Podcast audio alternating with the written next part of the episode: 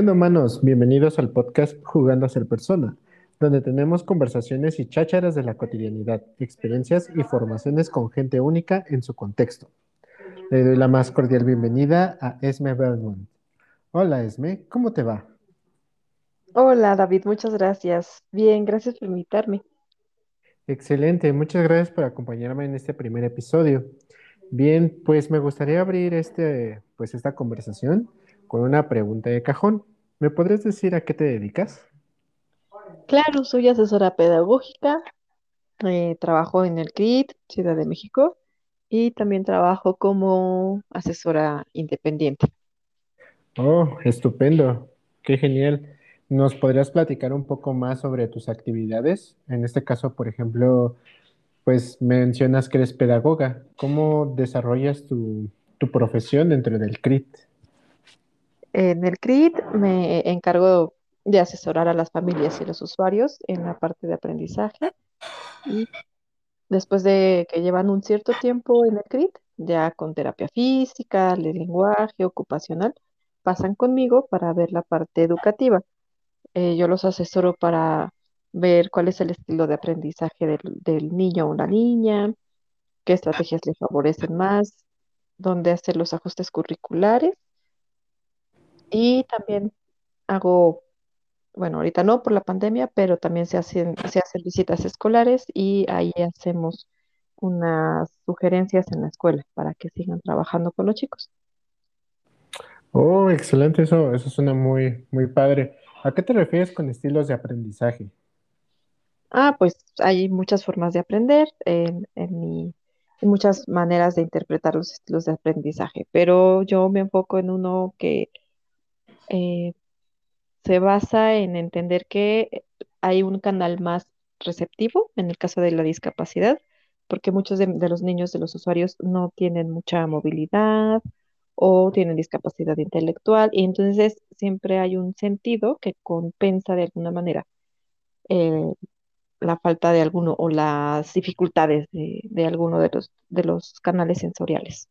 Entonces hay chicos, por ejemplo, que tienen discapacidad visual Ajá. pero su canal más despierto es el auditivo. Y entonces su estilo, podríamos decir que su estilo de aprendizaje es auditivo y buscamos estrategias educativas o bueno, acá, eh, sí, estrategias para que ellos aprendan a través de ese canal auditivo. Ok, digamos que, por ejemplo, la, la educación básica se orienta conforme el niño pueda eh, aprender las cosas o, no sé, como mencionas, ¿no? Tiene capacidades auditivas más desarrolladas que, que otras, ¿no? Por X o Y deficiencia que, que el niño padezca. Entonces, la enseñanza tú la adecuas eh, específicamente a ese canal de, de aprendizaje, o sea, a- o sea, por ejemplo, trabajas con puros sonidos o qué tipo de, de acciones se realizan. Y puedes trabajar con palabras muy concretas y clave, te ayudas a que explore los objetos que le estás presentando. También despierto en estos casos es el canal táctil. Entonces, le orientas eh, cómo puede explorar los instrumentos que le estás presentando y le explicas para qué sirven. No necesariamente solo sonidos, sí sonidos, pero también le explicas de forma muy eh, para qué sirven todos los objetos que le rodean este. Ok. Este, en tu experiencia, pues no sé, ¿existen tecnologías que ayuden a- al aprendizaje o a la enseñanza? Sí, y más ahorita en la pandemia, pues tuvimos que adaptarnos para que tuviéramos unas sesiones más interactivas, porque una cosa es trabajar uno a uno niño ahí al ladito y le presentas material didáctico y todo muy, eh, incluso guiado, pero cuando estás a distancia necesitas un material interactivo. Entonces, claro, hay muchas aplicaciones, hay ahorita muchos medios, eh, muchas herramientas, herramientas tecnológicas para poder apoyar esta parte del aprendizaje en los chicos. Lo importante es que tengas claro cuál es tu objetivo que va a trabajar en ese momento en aprendizaje. Ok, correcto. Por ejemplo, y si el niño no puede adecuarse a alguna tecnología, ¿qué, qué se recomienda en estos casos hacer? Pues, bueno, por ejemplo, hay niños que todavía no le ponen aten- no le prestan atención a una pantalla, ¿no? Porque su proceso de pensamiento está en un nivel concreto, necesitan material que ellos puedan manipular o leer, sentir. Y en este caso yo me enfoco, más bien me apoyo mucho de la familia. Le digo a la mamá o al papá, quien esté ahí ah, trabajando con el niño o la niña, les pido el material, ¿no? Vamos a ver los tamaños. Entonces, por favor, vaya por una pelota pequeña y una pelota grande. Tal vez necesita ese tipo de, material para que conozca los conceptos que le estoy presentando, pero no se los presento en una, en un formato de juego interactivo, porque tal vez todavía no me haga caso. O también existen los otros niños, niños que no tienen tanta movilidad en los, en los brazos o en los dedos.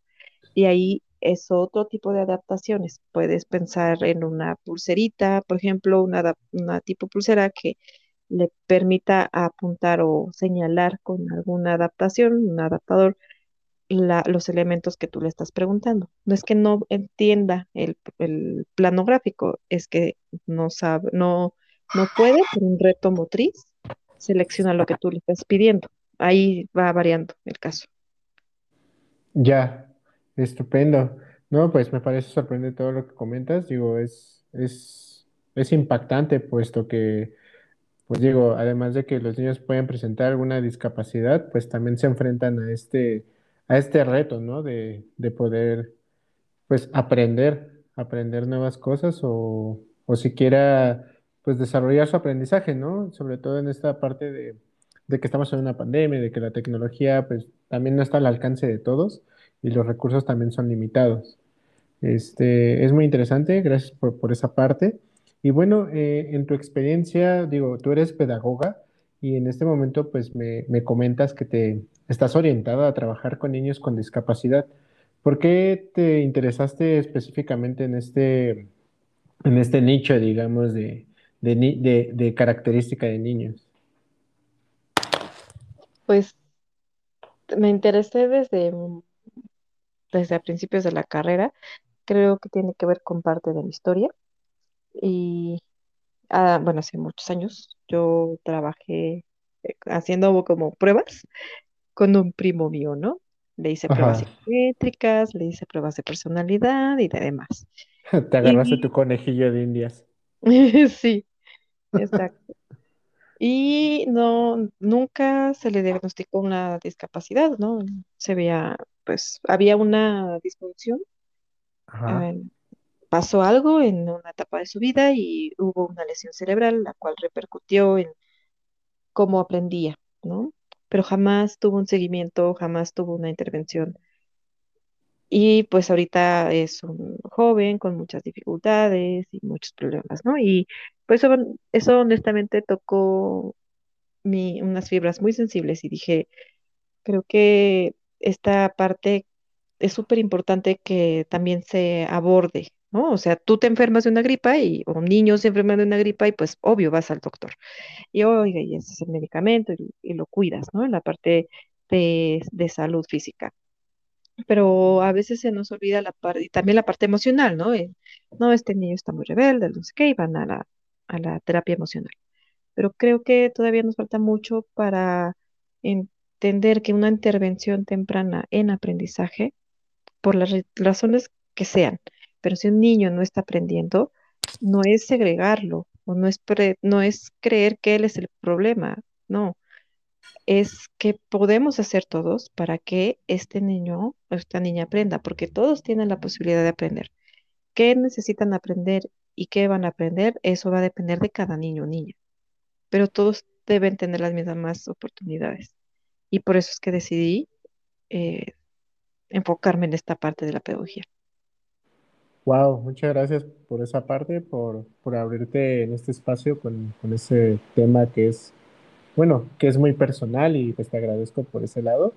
Y pasando a otro, a otro punto, ya también para cerrar esta pequeña conversación, Eh, ¿qué, qué puedes sugerir o cómo tú, cómo tú ves? ¿Cuál es tu perspectiva de, en la vida adulta en estos aspectos que mencionas, tanto en el desarrollo del aprendizaje de los niños, eh, en la falta de conciencia de, de niños con discapacidad, de la falta de conciencia por, por no involucrarnos en, en los aspectos emocionales o las necesidades de, pues, para el aprendizaje y el desarrollo del aprendizaje. Y también, ¿qué, qué piensas tú de esto, relacionando todos estos temas con la nueva forma de aprender? Que hoy en día, pues, eh, creo que el uso de la tecnología, pues ya, ya va a ser un hecho, ¿no? De que hoy en adelante lo vamos a seguir utilizando y cada vez se va a ir viendo cada vez más el, el hecho de aprender a través de estos medios, ¿no? Sí, son dos preguntas, a ver si caché la idea de la primera y la segunda. Sí, Eh, claro. Pues la, hay que entender que todos somos distintos y todos somos diversos, no, no somos nadie iguales, incluso entre gemelos, ¿no? Eh, entre cuatitos, son diferentes. Todos somos diferentes, incluso en la personalidad de, de estos gemelos que pudiéramos ver que son súper parecidos, la verdad es que son diferentes, o sea, no hay nadie exactamente igual a nadie. Y la diversidad es súper, súper riquísima. ¿Por qué?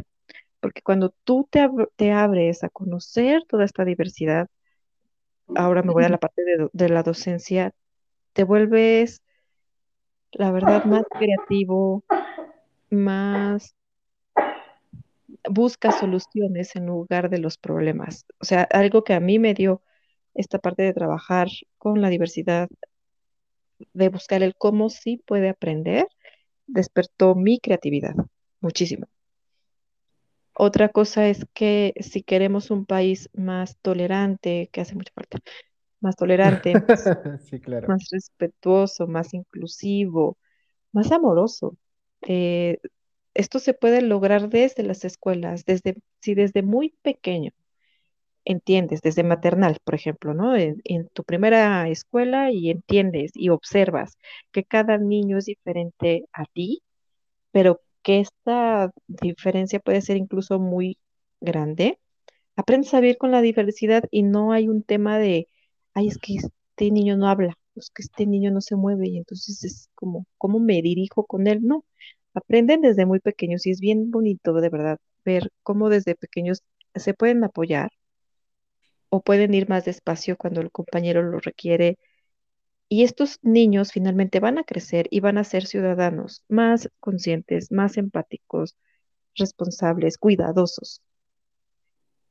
Eso es algo que yo Ah, me, me encanta de la educación inclusiva y por eso la defiendo. Y las tecnologías. Sí, sí necesitamos de las tecnologías. Am, desgraciadamente la educación no le sigue el ritmo, ¿no? A estos cambios que, tecnológicos que hemos tenido tan abruptos del- de mucho, de algunos años para acá. Sí, Y la invitación ahora es que justo los pedagogos, bueno, las personas que nos dediquemos a la educación, ¿Cómo hacer para que nuestros niños y niñas se puedan interesar por aprender a través de materiales más interactivos? Porque también ellos ya lo están pidiendo. Sí, sí, por supuesto, ¿no? Hoy en día vemos a los niños, como dirían antes, nuestros papás o ya nosotros, ¿no? Ya somos señores. Este, ya parece que los niños traen un, un chip integrado, ¿no? Ya, ya cada vez es más sencillo para ellos adecuarse a la tecnología y, y pues a los dispositivos, ¿no? Eh, cómo funcionan, cómo interaccionan con ellos. Exacto, y eso puede ser una buena, es más bien, es una buena herramienta para que aprendan. Sí, claro. Pues muchas gracias, Esme. Gracias por visitarnos en este espacio. No sé si tengas algún comentario adicional, dónde te podemos encontrar. Este, comentabas que te dedicas de forma independiente a la enseñanza. Entonces, si nos puedes dar tu contacto, redes sociales, eh, ¿qué podemos hacer para localizarte? Claro que sí, es, tengo mi página de Facebook que se llama Esmeralda Belmont, punto terapia aprendizaje, y mi, te- mi correo electrónico que es S-M-E, como, e- como esme, pero sin la E, punto bel, B, B de bueno, E-L, punto M-A de Martínez, arroba gmail.com.